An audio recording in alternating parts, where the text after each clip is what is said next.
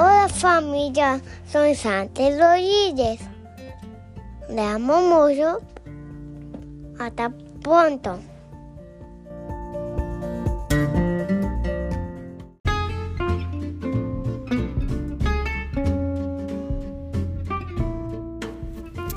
Buenos días queridos estudiantes, bienvenidos a este segundo podcast de lengua y literatura.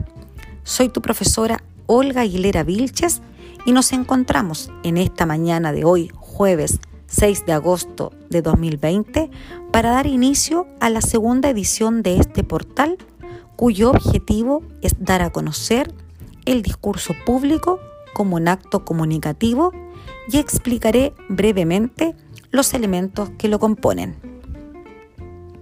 El discurso público es un discurso que se da en una situación pública, es un acto comunicativo que involucra a un orador y a una audiencia.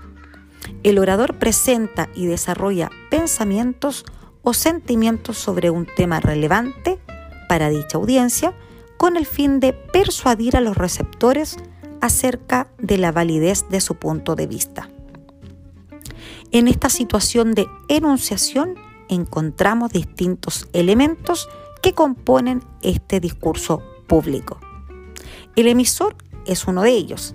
Es el personaje que representa a una institución, a un grupo, y es quien emite el discurso. El receptor, por otro lado, es la audiencia, es el auditorio colectivo al que está dirigido el discurso siempre hay un tema de interés general en un contexto, en un ambiente que son reuniones sociales, asambleas políticas, ceremonias, actos académicos y el registro de aula que se utiliza es un lenguaje formal.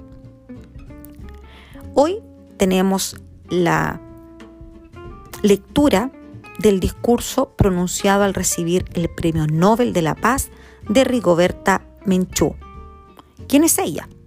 Es una líder indígena guatemalteca perteneciente a la etnia maya, embajadora de buena voluntad de la UNESCO y es reconocida internacionalmente por reivindicar los derechos de los indígenas en Guatemala, quienes viven en condiciones de extrema pobreza y exclusión social.